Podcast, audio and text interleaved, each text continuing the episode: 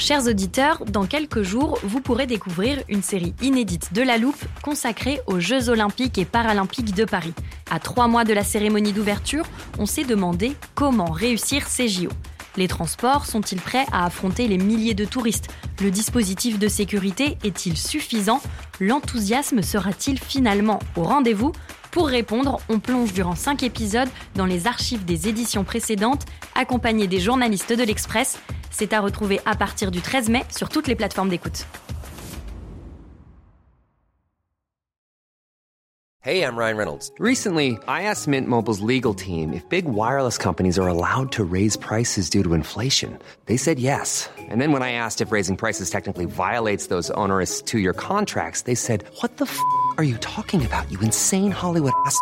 So to recap, we're cutting the price of Mint Unlimited from $30 a month to just $15 a month. Give it a try at mintmobile.com slash switch. $45 up front for three months plus taxes and fees. Promo rate for new customers for limited time. Unlimited more than 40 gigabytes per month. Slows. Full terms at mintmobile.com.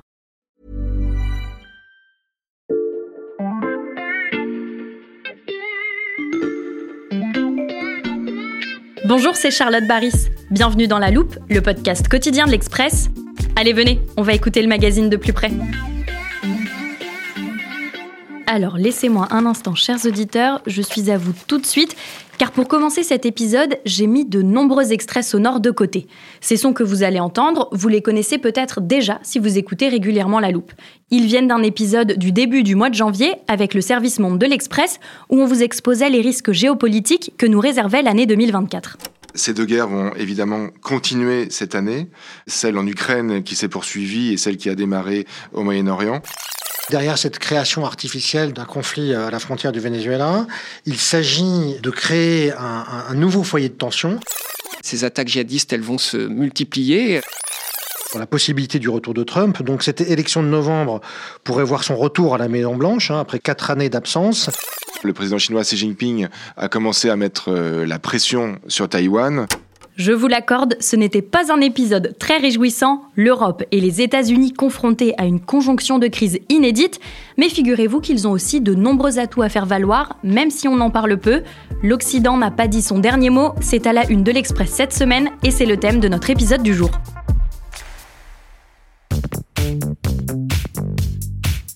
Pour évoquer ce grand dossier de une, j'ai avec moi en studio Thomas Mahler, directeur adjoint de la rédaction en charge du service idées et débat. Bonjour Thomas. Bonjour Charlotte. Nos auditeurs ne le savent peut-être pas, mais il arrive souvent que des articles et des sujets en couverture du magazine soient guidés par la publication d'un livre, et c'est donc le cas cette semaine, Thomas. Euh, oui, euh, dans ce cas-là, c'est un livre d'Emmanuel Todd, qui est un célèbre anthropologue français.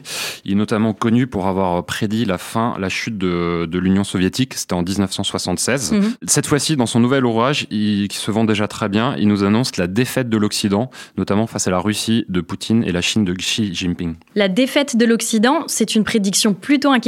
Quels sont ses arguments? Alors pour Emmanuel Todd, l'Europe et les États-Unis traversent une crise profonde. Selon lui aussi, euh, ses dirigeants, Joe Biden ou Emmanuel Macron, sont pas du tout au niveau de Poutine ou de Xi Jinping. Todd souligne la stabilité de la Russie et la résilience dans le cadre de la guerre en Ukraine. Mhm.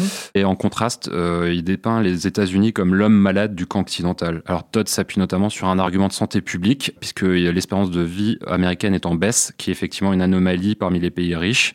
Euh, ça s'explique principalement par la crise des opiacés et l'épidémie d'obésité qu'ont connu les, les États-Unis. On va décrypter certains de ces arguments pour expliquer la chute de l'Occident. Mais d'abord, Thomas, est-ce que la méthodologie du livre est crédible? Alors Todd, il a mis à manipuler des chiffres démographiques et il a mis aussi prendre des positions iconoclastes. Mais là, le livre pose vraiment problème sur euh, différents points. Euh, Il a des, vraiment des partis pris euh, pro-russes. Il, a- il fait des estimations macroéconomiques qui relèvent euh, du pifomètre souvent. Et il fait même de la psychanalyse vraiment euh, douteuse des nations. Euh, par exemple, Todd, il, il nous explique que la guerre en Ukraine, ce serait moins le résultat d'une agression russe que de la faute des États-Unis qui, dit-il, serait submergée par une pulsion de violence. Et il cite aussi comme source fiable une enquête qui est apparue sur un blog d'un journaliste américain, Seymour Hersh, qui avait eu un prix Pulitzer il y a longtemps, mais là, c'est un journaliste de 86 ans, et euh, il a accusé les, les États-Unis d'être responsables du sabotage des gazoducs euh, de Nord Stream. Il n'y avait aucune preuve euh, à cela, Mm. et en fait, maintenant, des grands journaux comme le Spiegel ou le, le Washington Post ont montré avec des vraies enquêtes que les responsables seraient plutôt à chercher du côté ukrainien, alors que pour Todd, lui, c'est les États-Unis euh, qui sont responsables. Tu évoques des indicateurs démographiques. Est-ce que cette défaite de l'Occident dont parle Emmanuel Todd, c'est notamment un déclin démographique? Alors pas vraiment, car en réalité, l'avantage de ce côté-là reste plutôt du côté des Américains, malgré la baisse de l'espérance de vie dont on a parlé. Mhm. Alors en Russie, le taux de fécondité, c'est de 1,5 enfants par femme. Donc la Russie est déjà en plein déclin démographique depuis quelques années. Euh, Poutine a essayé de regagner de la population en annexant la Crimée, ce qui lui a apporté officiellement 2,3 millions d'habitants. Mais selon les projections de l'ONU, la Russie pourrait perdre 25 millions d'habitants en 50 ans, c'est énorme, euh, ce qui placerait ce pays, qui est pourtant gigantesque, au 15e rang mondial, alors qu'il en est au 9e aujourd'hui. Mhm. La Chine, elle aussi, est déjà euh, en déclin. Ce déclin s'est accéléré l'année dernière avec une baisse de 2 millions de personnes par rapport à 2022. À l'inverse, les estimations montrent que les États-Unis devraient gagner euh, de la population jusqu'à la fin du siècle. Ils devraient ainsi euh, croître de plusieurs millions d'habitants d'ici 2100, du fait notamment de la, de la tradition d'immigration du pays, mais aussi de sa capacité à attirer les plus grands talents de- du monde entier. Justement, concernant la Chine, on évoque souvent la bataille économique avec les États-Unis. Le PIB chinois peut-il dépasser la croissance américaine en 2035, comme on l'entend souvent depuis plusieurs années? Alors beaucoup de personnes pensaient ça justement dans, dans les années 2010, mais aujourd'hui c'est de moins en moins certain. Euh, la croissance chinoise a vraiment ralenti ces dernières années. Là, elle devrait être de 4,6% en 2024 selon le FMI. Mhm. Le modèle chinois est basé en fait sur les exportations, les grands investissements dans les infrastructures, mais ce modèle s'est essoufflé et euh, l'endettement de la Chine et des gouvernements locaux aussi chinois est a explosé.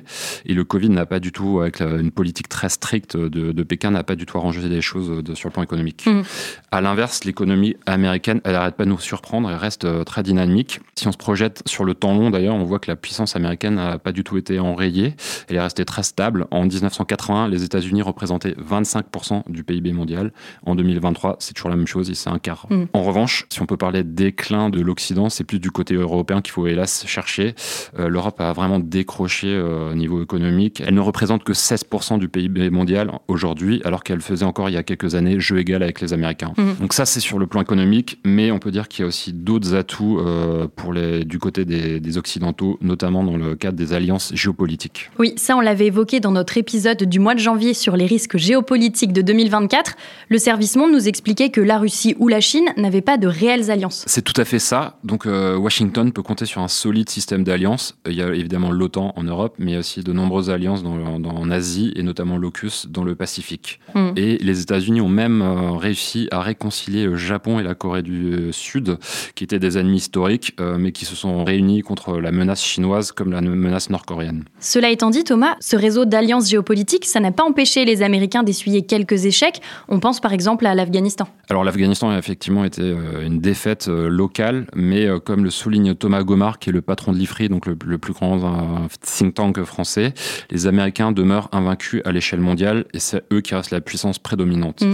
La Chine est son seul véritable concurrent aujourd'hui, mais la Chine, elle, n'a pas du tout le même réseau d'alliances. Il faut savoir que depuis l'échec du pacte sino-soviétique, c'est la, fin des années 50, le début des années 60, la Chine refuse toute alliance l'engageant militairement, contrairement aux Américains. Elle, préfère des partenariats beaucoup plus flexibles, comme ce qu'on voit aujourd'hui entre la Chine et la Russie. Par ailleurs, son instrument euh, d'influence économique majeur, le, le plus symbolique, ce sont les nouvelles routes de la soie. Mhm.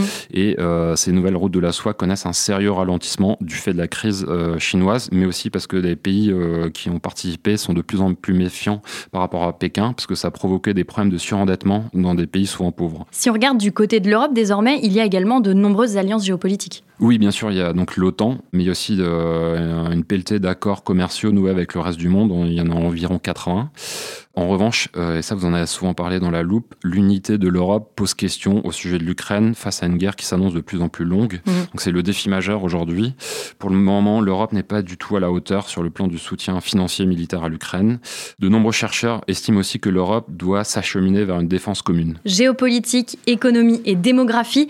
Dans la suite de cet épisode, on se concentre sur un autre argument majeur d'Emmanuel Todd, la fragilité des démocraties occidentales.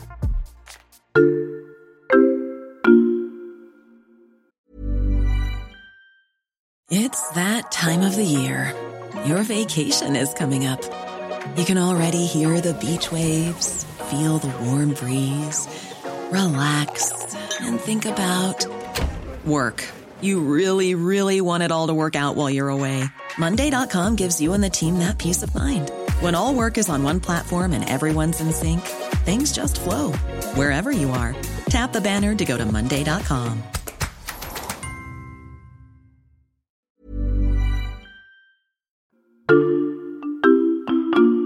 L'autre grand défi de l'année 2024, ce sont les menaces qui vont peser sur les démocraties. Deux grandes familles euh, se font face, la famille démocratique euh, dominée par les États-Unis et la famille autocratique à laquelle appartiennent euh, la Chine, la Russie, l'Iran par exemple.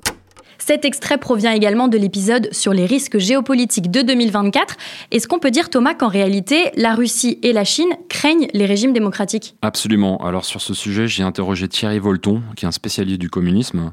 Il nous explique que, en fait, Poutine s'est d'abord pris à la Géorgie en 2008 parce que le président de l'époque, géorgien Mikhail Saakashvili, qui est aujourd'hui en prison, avait mis en place un gouvernement démocratique et libéral, ce qui menaçait directement Poutine. Ensuite, euh, Poutine a ciblé l'Ukraine parce que, avec la révolution orange en 2004, puis la révolution de Maïdan en 2014, celle-ci a aussi opté pour un vrai euh, régime démocratique. Mm. L'Ukraine, en gros, a les mêmes racines historiques, a la même culture orthodoxe que la Russie, de la même façon, Taïwan a aussi la, même culture confucienne que la Chine continentale. Du coup, Moscou et Pékin, ils peuvent pas dire que ses voisins proches appartiennent à une autre civilisation, à un autre système de valeurs comme euh, les États-Unis. Mmh. Donc, selon Thierry Volton, l'Ukraine et Taïwan représentent un véritable danger pour ces régimes dictatoriaux, en montrant qu'une autre voie est possible à quelques centaines de kilomètres de. Face à ces régimes dictatoriaux, quels sont les atouts des démocraties occidentales? Alors, c'est à la fois un atout et une faiblesse, c'est leur souplesse. Les démocraties changent de dirigeants tous les 4 ou 5 ans avec des élections. Ça peut donc sembler être une faiblesse, mais c'est aussi un avantage dans la capacité d'adaptation face à l'adversité. Mhm. Thierry Volton explique bien qu'un pays totalitaire est totalement rigide. Il est rigide au niveau de sa direction politique, mais il est aussi rigide dans son idéologie. C'est bien pour ça que jusqu'à présent, malgré toutes les crises qu'elle traverse et qu'elle continue à traverser, les démocraties ont résisté. Il y a des intellectuels comme Volton ou Francis Fukuyama continuent de penser donc que s'il y avait un, un affrontement global entre d'un côté les dictatures menées par Xi Jinping et Poutine et de l'autre les démocraties libérales, euh, ce seraient ces dernières qui auraient toujours l'avantage et qui ont les meilleures chances de l'emporter. Mm. Mais au-delà de, de, ce système démocratique, ce sont aussi les valeurs des démocraties euh, libérales occidentales qu'Emmanuel Todd critique. Quelles valeurs? Alors d'après Todd, les démocraties seraient devenues trop libérales sur le plan des valeurs en défendant le mariage gay, en le légalisant et en défendant même les transgenres. Dans son livre, Emmanuel Todd y revient sur l'un de ses grands dada, c'est les structures familiales. Alors selon lui, les pays occidentaux se caractérisent principalement par la famille nucléaire, c'est-à-dire euh, un modèle familial centré sur le couple, mais aussi un système de parenté bilatéral, c'est-à-dire que la famille de la mère joue autant un rôle que la famille du père sur l'avenir de l'enfant. A mhm. À l'inverse, le reste du monde serait lui dominé par un modèle familial plus communautaire et par le modèle patrilinéaire. Qu'est-ce que c'est le modèle patrilinéaire? C'est-à-dire que c'est le père seul qui joue un rôle sur le statut social de l'enfant et la mère euh, ne, joue aucun rôle. Mhm. Pour Todd, ces structures familiales expliquent pourquoi le reste du monde est bien plus conservateur que l'Occident et ça explique aussi pourquoi euh, le reste du monde est plus sensible au discours conservateur et homophobe de Poutine plutôt que le wokisme, si on veut prendre un mot un peu à la mode, euh, promu par les pays anglo-saxons. Et qu'en est-il dans les faits? On peut dire que Emmanuel Todd a une vision très essentialiste, très déterministe des sociétés euh, ça, ça, veut dire que les sociétés peuvent pas évoluer. Mhm. Par exemple, donc la Russie euh, serait vouée à rester éternellement dominée par un régime autoritaire et conservateur, mais les sociétés évoluent. On a des preuves. Taïwan est un super exemple pour ça. Par exemple, le mariage gay y a été autorisé depuis 2019. Et par ailleurs, on voit que de nombreux pays ne sont absolument pas attirés par le modèle que propose la Chine. Comment on le voit ça? Alors, il y a une récente enquête passionnante du Conseil européen pour les relations internationales qui montre que l'Occident attire toujours bien plus que la Russie ou la Chine. Par exemple, seulement 5% des personnes des pays non occidentaux qui ont été sondées dans, cette enquête choisiraient de vivre en Chine s'ils en avaient la possibilité, alors que 56% opteraient pour les États-Unis ou des, un pays de l'Union européenne. Mhm.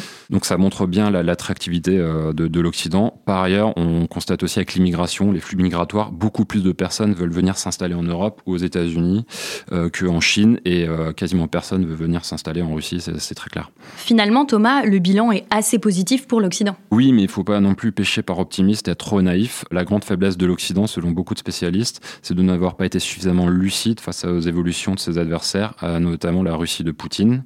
La guerre euh, en Ukraine aujourd'hui, c'est un vrai test pour l'Europe et mm. elle est observée de près par les pays du Sud, euh, qui jaugent notamment de la puissance européenne. Si l'Europe tient le choc face à la Russie, euh, et ça on n'en a pas la garantie actuellement, on pourra dire que l'Europe a toujours encore une carte à jouer au niveau mondial. Pourquoi l'Occident n'a pas dit son dernier mot face à Vladimir Poutine et Xi Jinping?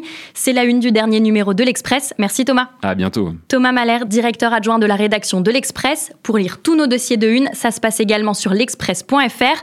L'abonnement numérique est en ce moment à 1 euro les deux premiers mois.